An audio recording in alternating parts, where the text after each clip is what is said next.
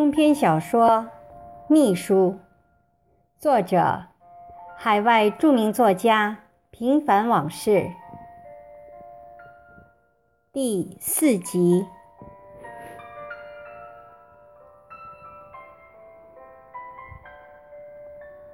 孟尝有心辞旧赋，盆香拂面伴花眠。赏秋偏遇连天雨，云散方知道客船。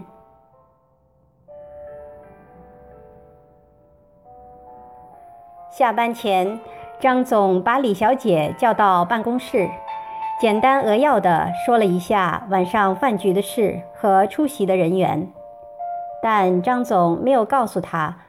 唐小姐下午为了他的事情来找过自己，以及为什么自己要摆这么一道鸿门宴。一方面，张总想那是女人之间的默契，他没有必要说破。要感谢就感谢唐小姐好了。另一方面，张总也不想先入为主，让李觉得自己有邀功之嫌。还容易让他产生误会，认为自己是因为可怜他才这样做的。还有就是今天是李小姐的生日，让她多快乐一分钟就是一分钟。在张总看来，让别人快乐是件积德的事情。张总让李小姐在酒店预订了一个大一点的包房。能跳舞的那种，然后直接通知他的朋友酒店的地点和聚会的时间。李小姐的脸上没有一点表情，既没有显示出特别高兴，也没有感觉到很意外，只是轻轻的嗯了一声就退了出去，仿佛这件事完全与他无关，他只是例行公事而已。张总提前十分钟到了包房，这时两对男女正坐在那里饮茶聊天。见他进来，除王干事以外，其他人都立即起身寒暄。只是王干事有些尴尬地欠了下身子。张总装出一副不知情的样子，大度地主动把手伸向他，以示友好。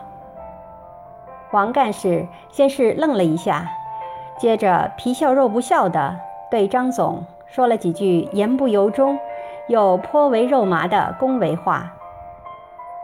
这时，张总发现王的脸部肌肉不自然的抽搐了几下，一副受宠若惊的样子，于是客气地对大家说：“一直想请你们出来吃个饭。”可是最近真的太忙了，实在抱歉的很。其实这是人之常情，往往离你心最远的人，你对他也就最客气。张总问坐在身旁的发小是否点过菜了，他说还没有。于是张总对李小姐说：“你们是多年的朋友了。”彼此之间熟悉各自的口味，点一些他们平时爱吃的，不用给我省钱。嗯，李小姐心领神会的拉着服务小姐走到一边去了。今天这里没有外人，我们好好聊聊，朋友之间有什么就说什么，用不着掖着藏着，好不好？张总貌似叙旧，实则有所指的点了王干事一句：“那当然，吃你的，我们不客气。”发小笑着说：“张总原本从心里就看不上王干事不够磊落的为人处事方法，又因为王对李小姐的所作所为而感到愤懑。”但碍于发小的面子，只能压着火和他们周旋。张总是个嫉恶如仇的人，也许他的看法也有片面的地方，但他的内心极为骄傲，又从不私下里与不喜欢的人画虎谋皮。今天能和王坐在一张桌子上喝酒，已经给足了他的面子。如果不是看在发小的情分上，张总一定会用另一种方法教他如何做人。喝什么酒？白的吧？那就五粮液吧，假的少。菜摆满了一桌子，但看得出是中等水准。张总心里明白李小姐的用意，不铺张。还不露声色地兼顾到他的面子，这起码说明李小姐的心是向着他的。此刻他并非孤军奋战，来为我们过去的友谊和再一次的重逢干杯。张总首先侧身对着朋友说，并举杯。喝干里面的酒，然后才微笑着对其他人说：“其他人随意尽兴就好，都别客气。”张总不善饮酒，所以先用好话周全他们，与人方便，自己才能方便。来来来，喝喝喝！发小在一旁助兴。用了六个字来回应张总，又带头干脆利落地把满满的一杯酒饮尽。特警和北方人结合在一起的特质，豪爽、干练、狡黠，在他的身上表现得淋漓尽致。王干事脱下军帽，从多圈的镜片后面瞄了一眼张总。举杯说：“我敬张总一杯，您是我们部队子弟中的佼佼者，我先干为敬，您可不能卷我的薄面呐。”不知为什么，张总听到他的话，就感到浑身别扭，但又不想随他起舞。喝酒并非自己的长项，张总只好四两拨千斤。转移话题，李代桃僵地说：“不是吧？就拿桃花运来说吧，我就不如你呀。您是不想，否则，在张总的朋友圈里，没人这样和他说话，听起来生分不说，还很别扭。于是，张总不痛不痒的。”回了他一句：“我日思夜想，就是艳福太浅。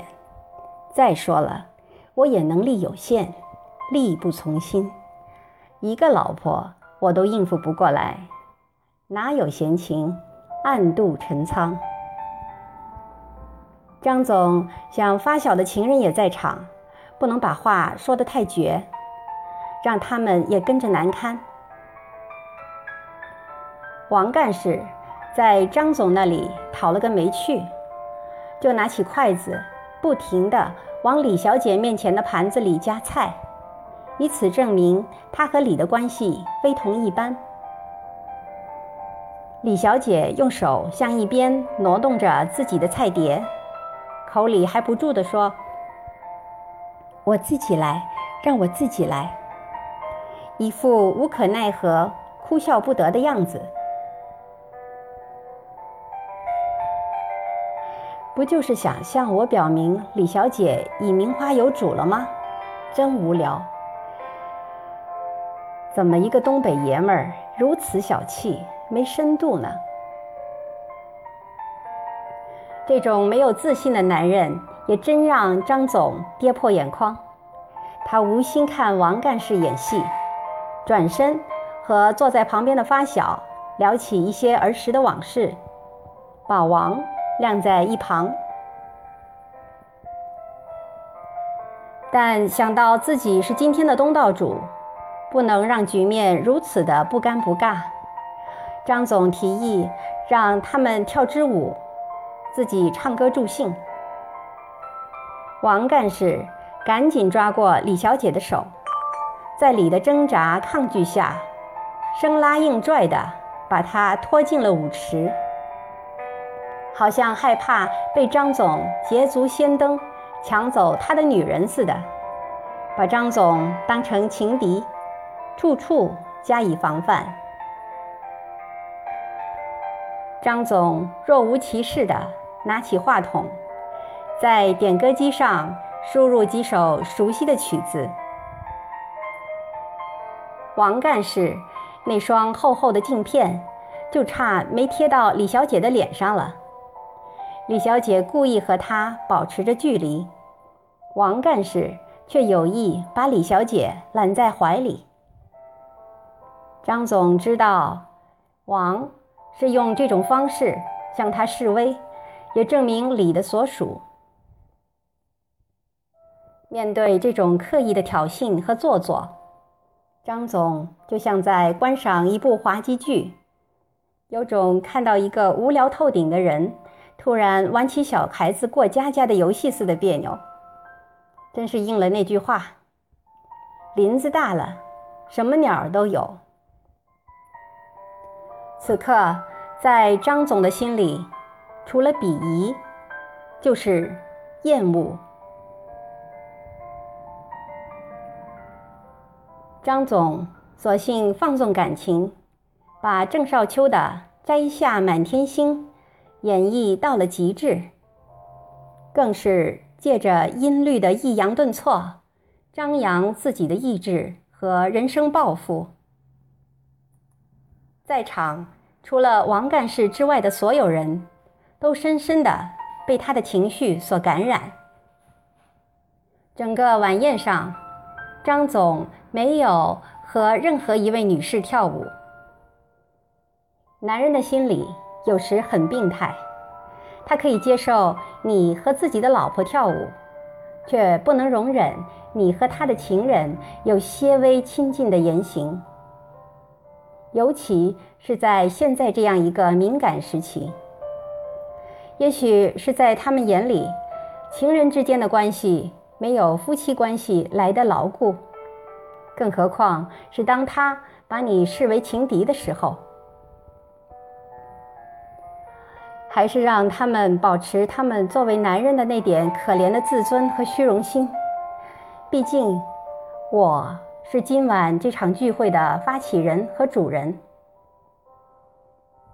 客观上，我必须给客人们留足面子。张总这样想着，这和自己的初衷也不谋而合。他就是想让他们知道，他根本。没有和他们争女人的意思。表面上，他们是这台戏中的主角，风光无限，还处处彰显出护花使者的刻意和霸道。但张总的谦让、周到、忍辱负重，和成功人士特有的风度和气质，还是淹没了他们头上的光环。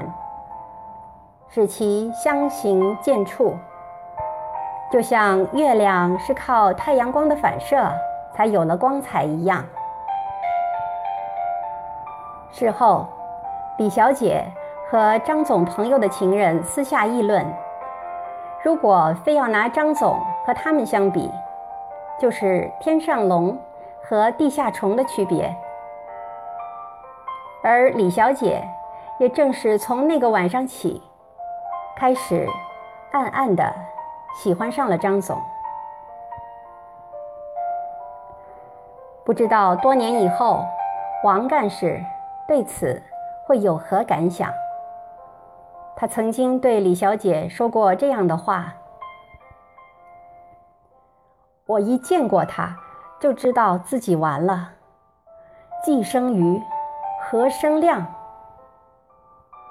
但王。”却不知道，张总本不想为亮，是他的狭隘和自私，一步一步的把李小姐推向张总身边的。正所谓，有心栽花花不开，无心插柳柳成荫。有时做人厚道一点，没坏处。